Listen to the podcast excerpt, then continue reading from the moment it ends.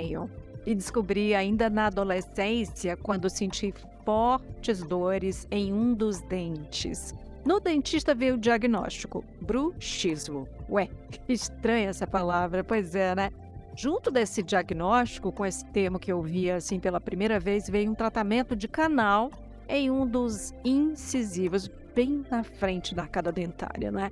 Na época não tinha internet nem podcast, né, para eu correr e em busca de saber mais. Se fosse hoje, eu teria descoberto que nada menos que 40% da população brasileira também sofre com esse ranger, né? Aquele apertar até doer e, quem sabe, até comprometer a raiz do dente. Bom, nós hoje vamos conhecer mais sobre essa condição, sobre as causas, consequências e tratamentos. Nossa convidada é a odontologista Clarice Dias. Bem-vinda. Obrigada, Maíra.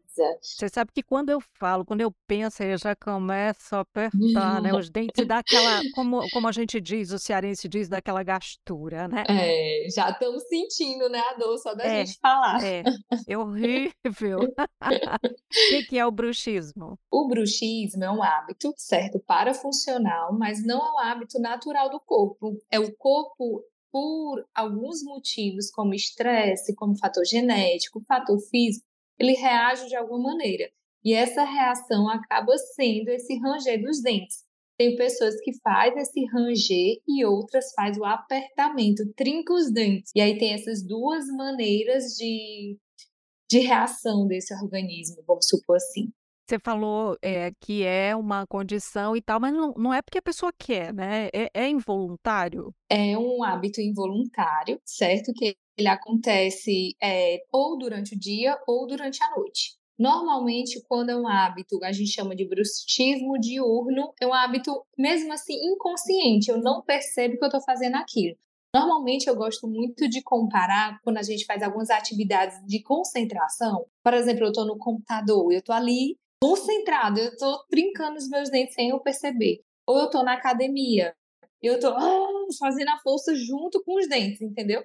Isso são hábitos diurnos, mas são inconscientes. Isso é uma forma de bruxismo. Outra é o bruxismo noturno, onde normalmente está associado a algum distúrbio do sono. Como assim? Aquela sensação que eu durmo, mas eu não descansei. Vale, eu já dormi, já de dia, como assim? Não dormi nada. E eu acordo com dor no rosto, com os dentes moles, como se eu tivesse com a sensação de dente mole ou uma dor no dente específico, dor de cabeça, vale, acabei de dormir, eu acordo com dor de cabeça. Então, são hábitos que se desenvolvem, normalmente não são conscientes e normalmente quase 80% dos casos é durante a noite. Uhum.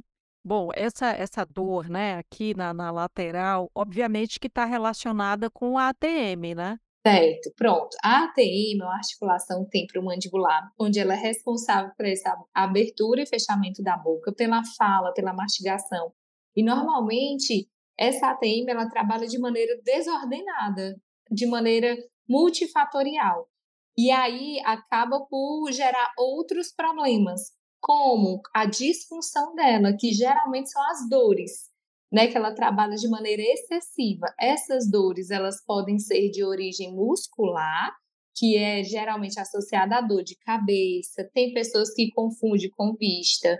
Está associada à dor de ouvido. Que tem pessoas que confundem de labirintite, por exemplo. Está associada aos dores no pescoço, que é aquela tensão que não passa que tu aperta assim no ombro para poder fazer o movimento de relaxamento e é tensionado o tempo todo. Todo isso está interligado, esse movimento em excesso da TM, que é a articulação, com o hábito do bruxismo.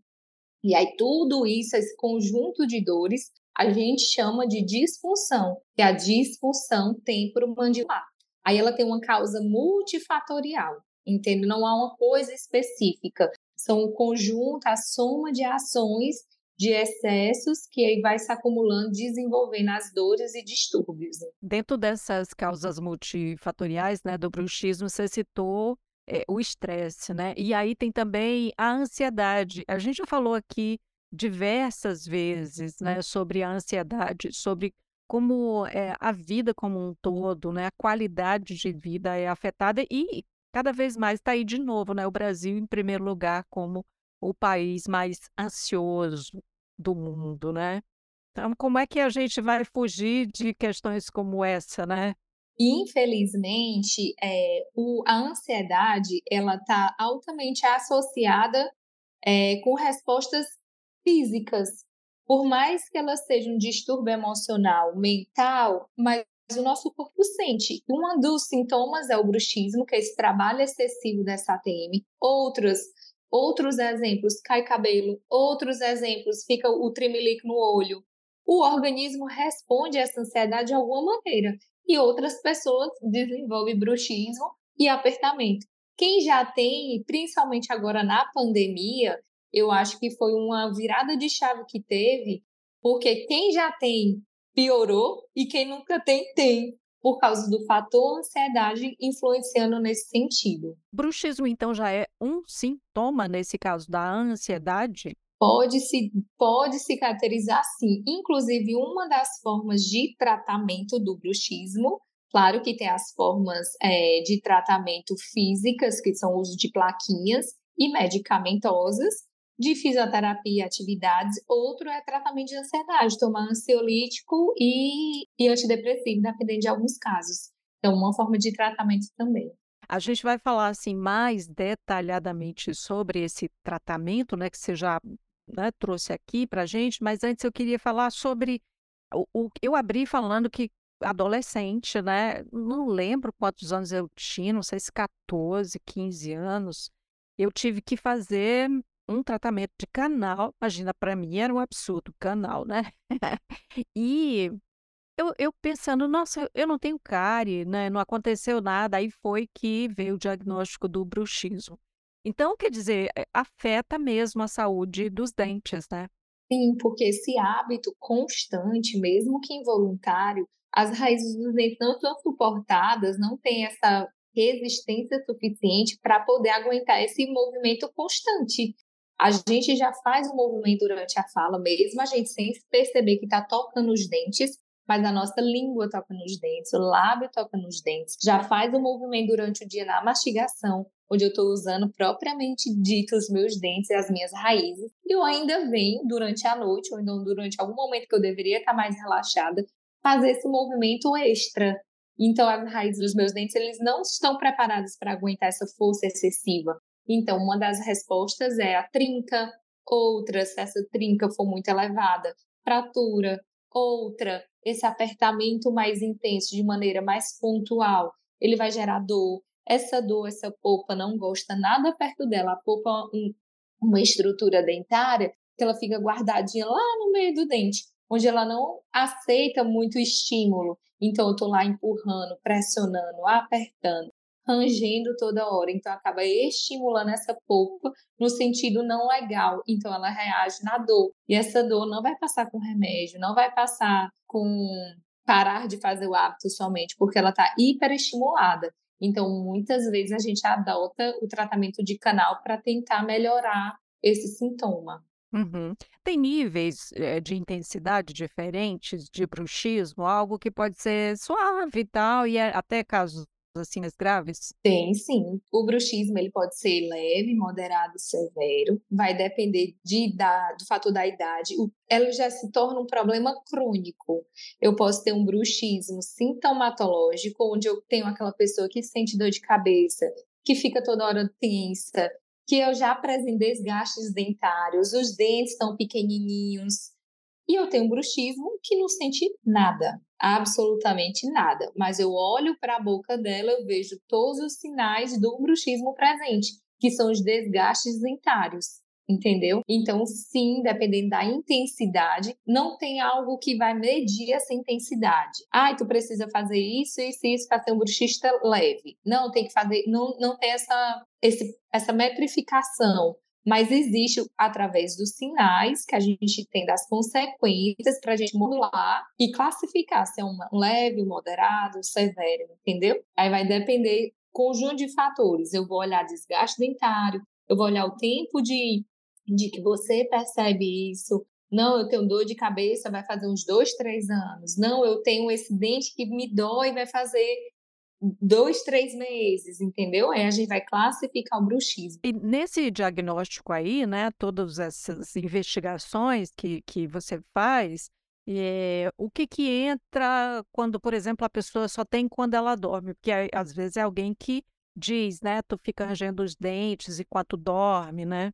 É, normalmente o hábito noturno não é o hábito que ele apresenta dor de cara. O que é que determina a pessoa procurar um tratamento de bruxismo? Ela não acorda pensando que tem bruxismo, tu normalmente está associada à dor. Infelizmente, muitas vezes as pessoas vão atrás de dentista procurando através da dor. Ou é uma dor de dente, ou uma dor de muscular. Muitas vezes ela nem acha que aquela enxaqueca que ela está tratando ou ela tem a enxaqueca, é de origem dentária. É a ATM que está em excesso gerando aquela enxaqueca. Que também existe casos de enxaqueca associado, não a enxaqueca em si, certo? Mas as dores de cabeça frequente associadas à disfunção da ATM causada pelo bruxismo. Então, muitas vezes ela acha que nunca é o dente.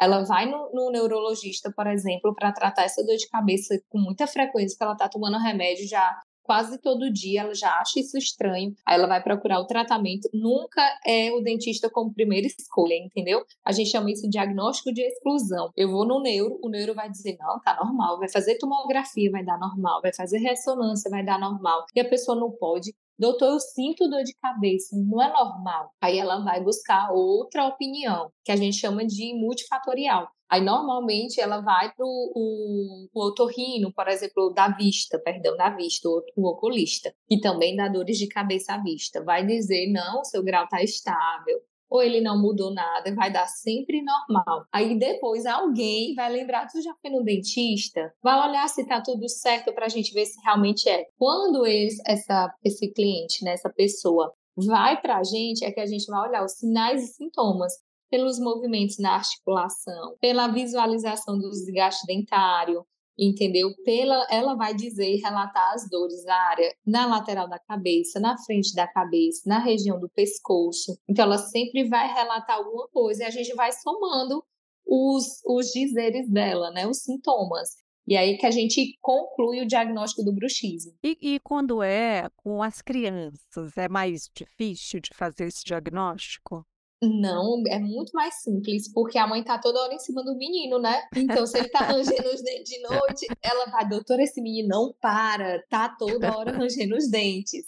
E também as crianças tá cada vez mais comum o bruxismo infantil. E aí as, as mães, né, e os pais têm a, aquele dizer, né, que ah, é criança, é dente de leite, depois conserta, né? Porque dente de leite não precisa. E aí, na verdade, o que é que acontece? É nada mais do que a ansiedade, a, o hábito da criança. Outra forma que ela tem, ou por uma mudança de escola, ou por algum, algum fator dentro de casa que está acontecendo, então ela acaba rangendo os dentes. E também tem o fator genético associado também o pai dela é assim, a mãe dela é assim, ela não vai ser diferente, ela vai ranger os dentes também, entendeu? Ai, que horror. Exato. Mulher, é, lá em casa, aqui em casa, nós somos uma família bem extensa, são um exemplo, né? E eu tenho uma prima, que o irmão dela é dentista, que é meu primo, e nós dois, na minha família tem oito dentistas. E é todo mundo se conhece tudo, os dentes dela é bem toquinho, bem pequenininho. E todo mundo achava ela bonitinha porque ela tinha esses dentes pequenininhos. Aí tá, crescemos, né, e tal. E ela, mulher, não pode, isso não é normal. E aí, quando eu vi a filha dela, mesma coisa. Mesmo dentinho pequenininho, do mesmo jeito. Ela, não, a Rebeca não, mulher, por favor. Mulher, não tem como a gente escapar da genética, né? Tá aí. Não tem como a gente eliminar esse fator também, infelizmente. Tem, tem cura o, o bruxismo? Como é? Pois é, eu estava olhando, pesquisando aqui só para confirmar, né, na época que a gente vê sobre isso, realmente, infelizmente, não tem cura. É um hábito desenvolvido onde eu tenho controle. Eu não tenho cura, eu vou aprender a conviver com ele. Onde eu vou conviver sem dor, sem desgaste, né?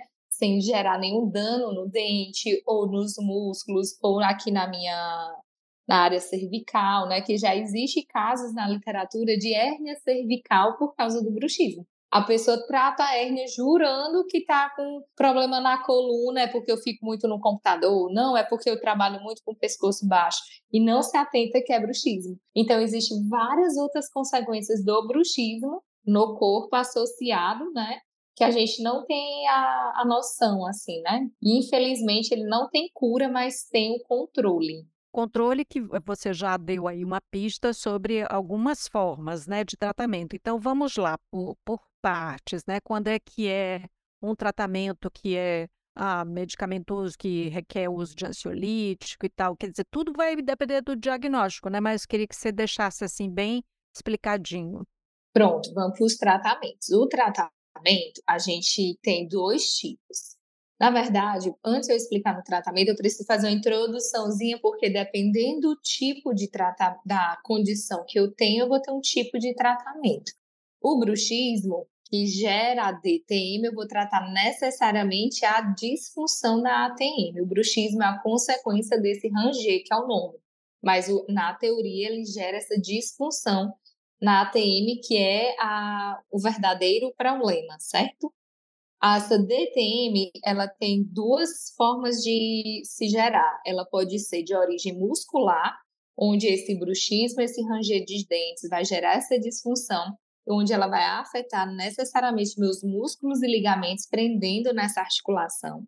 Ou ela tem causa de estrutura. Eu olho na minha radiografia a minha estrutura, que é o osso, ou o disco, que é o colchãozinho que fica entre os ossos, que fica danificado. Então, quando eu identifico o tipo de DTM, é que eu vou de determinar o tipo de tratamento. 80% dos casos de DTM, elas são muscular é excesso de trabalho naquele músculo, é excesso de trabalho naquele ligamento onde ele fica bastante tensionado. Aí eu vou com um tratamento medicamentoso e físico, que é o, a plaquinha certo? Mil relaxante. Quando eu já olho no meu diagnóstico, através de imagens, eu vejo que a estrutura da minha TM já está danificada, o disco está furado, ou eu fico com estalido, um zoadinho de areia com mais frequência, eu abro a boca e travo, eu não consigo mais fechar, ou eu vou, tento, tento e fecho de uma vez. Isso significa que a estrutura da minha TM já está começando a entrar em colapso, que eu vou olhar no meu exame, o osso já vai estar tá mais danificado,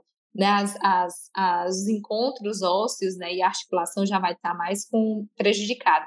Aí eu já entro outra abordagem, que é a medicamentosa, e fisioterapia e até mesmo cirurgia, certo? Mas vamos falar aqui das mais convencionais, que são as musculares. E aí, o tratamento é o medicamentoso, normalmente associado a relaxante muscular e anti-inflamatório e ansiolítico, dependendo de alguns casos.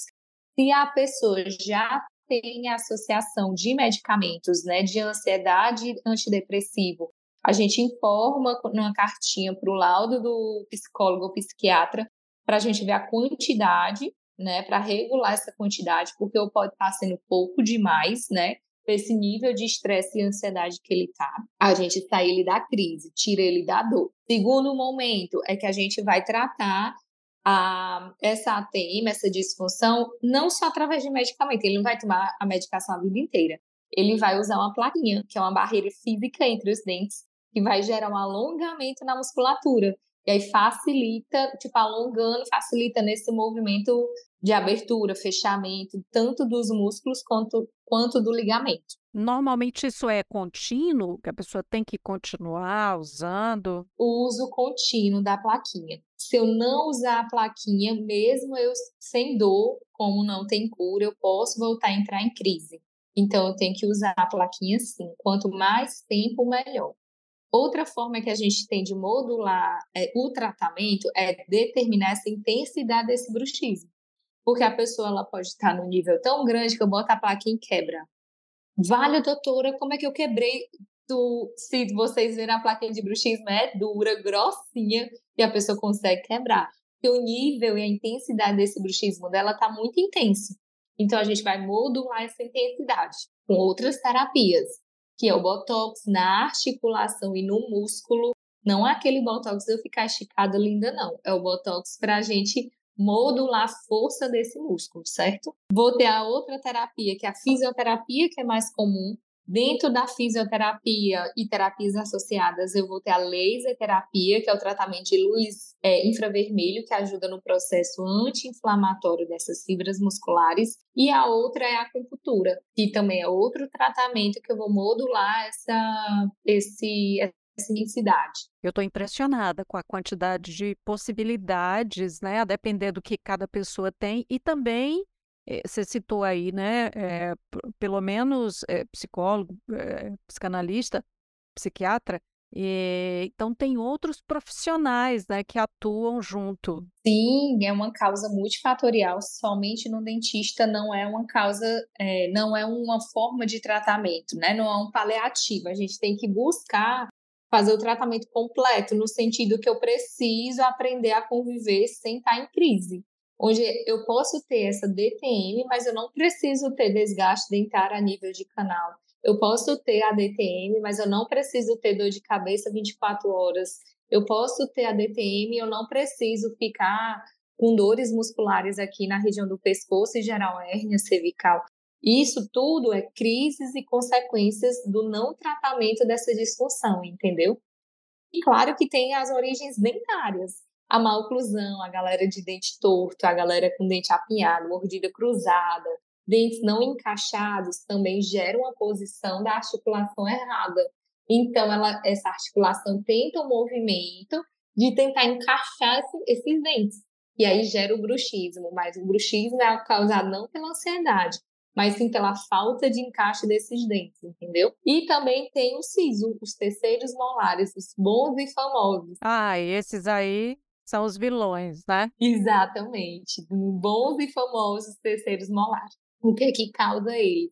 Que eles estão bem posicionados na região posterior. Não cabe, né? Na área da ATM, ocupando espaço, não cabe. Eu não sei o que é que está acontecendo na humanidade ultimamente, porque a gente está ficando com os ossos mais estreitinhos, nossos ancestrais, eles eram com dentes mais compridos, os ro o rosto era mais largo, então eles tinham mais dentes, que a galera é carnívora, e hoje a gente está cada vez mais refinados, né? Industrializados, então não precisa mais de tanto dente assim, mas continua nascendo, então não tem espaço realmente.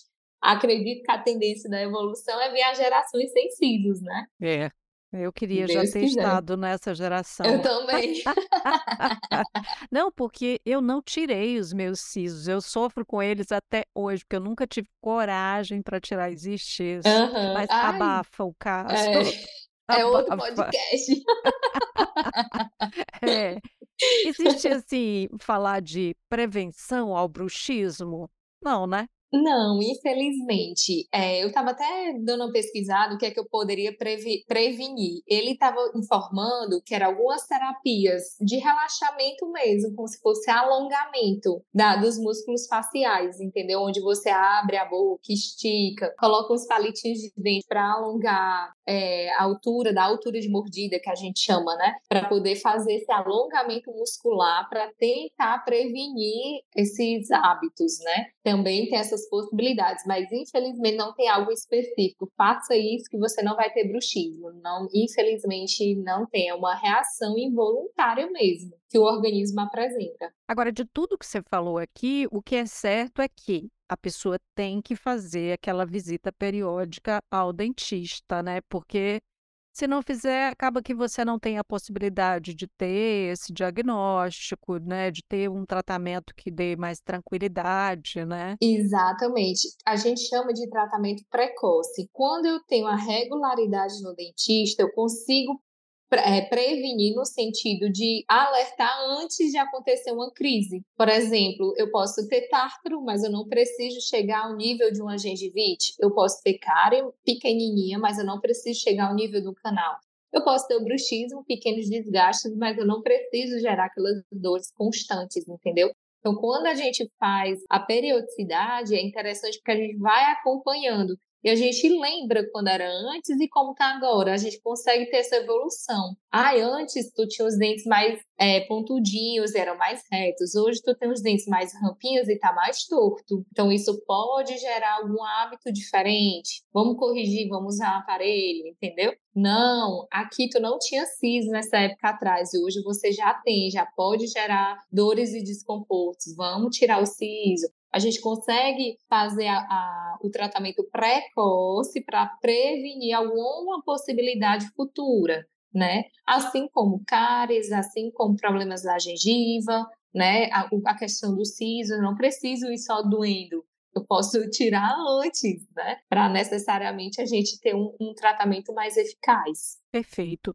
Então, para a gente concluir, que outras orientações eh, você gostaria de, de deixar, né, para quem quer manter a saúde bucal em dia? Sim, é interessante que todos tenham um acompanhamento da saúde bucal de uma periodicidade, ou de seis em seis meses, ou uma vez no ano, para a própria pessoa conhecer. Conhecer como estão tá seus dentes, conhecer como é a forma de escovar, a escova correta, a, o tipo de pasta específica para ela, assim como a gente consegue prevenir outras coisas para não gerar os desconfortos, né? Que seriam os tratamentos de bruxismo, pre, é, prevenir tratamento de canal, orientar a questão do posicionamento dos dentes. Então, dentista não é só no sentido do hálito, porque hoje em dia a gente, ah, eu estou com hálito ruim, preciso ir no dentista, mas no, no objetivo de prevenir mesmo, né? No sentido da gente poder fazer uma saúde em geral como um todo. Porque não é reflete só na boca, reflete na mente, reflete no, no físico da gente, para a gente ter uma qualidade de vida boa. Aquela coisa de escovar os dentes três vezes ao dia, tá valendo ainda? Mulher, tá valendo, mas ainda adiciona mais umas vezes. Comeu, escova? É, mais ou menos isso. É porque hoje a gente não dorme mais tão, cedo, tão tarde como antes, né? A gente está dormindo muito mais tarde, então a gente está tendo uma frequência maior. Eu gosto de informar sempre assim: a gente acorda e escova os dentes. A gente vai tomar café da manhã porque eu sujei, vou escovar os dentes de novo. Já foram duas vezes de manhã. Vou almoçar, vou escovar os dentes. Vou jantar às 6 horas da noite, vou escovar os dentes. Mas eu vou dormir 10 da noite, 11 da noite, eu vou escovar os dentes. Então, nessa brincadeirinha, ó, já foram cinco vezes. Não desgasta o esmalte, não? Não, não desgasta. vai depender, boa pergunta. Isso daí vai depender do tipo da escova, da força da escovação, se eu tiver nessa maneira, fazendo com escova dura de qualquer jeito, com pressão, sim, vai desgastar os dentes, entendeu? Mas pelo menos eu tenho uma pasta com fluo para evitar cárie. Perfeito. Olha, eu gosto também quando a gente conversa que ficam as brechas para outros papos. Daqui Ai, ficaram sim. brechas para vários Vários. papos. Quero agradecer pela sua participação aqui com a gente, falando sobre bruxismo, tirando tantas dúvidas. Muito obrigada. Obrigada eu. Ai, pode me chamar sempre. Um prazer, amei. E qualquer dúvida, estamos aqui para esclarecer. Qualquer pergunta, estamos aqui para isso. Muito bom esse papo com a odontologista Clarice Dias. E assim nós chegamos ao final do episódio de hoje do Papo Saúde. E que você, claro, pode compartilhar. Vai chegar mais adiante aquela pessoa que você já ouviu ali rangindo os dentes. Então, compartilha. Se você está no Spotify, você aproveita e classifica o Papo Saúde das cinco estrelinhas para gente. Tá no YouTube? Então se inscreve no nosso canal. Assim você passa a receber notificação sempre que tiver episódio novo por aqui. Cuidar de você. Esse é o plano. Você pode entrar em contato com a Unimed Ceará pelos perfis oficiais no Instagram e Facebook ou pelo site acessando www.unimedceará.com.br. Esse podcast é desenvolvido pela Leme Digital. Até a próxima. Saúde!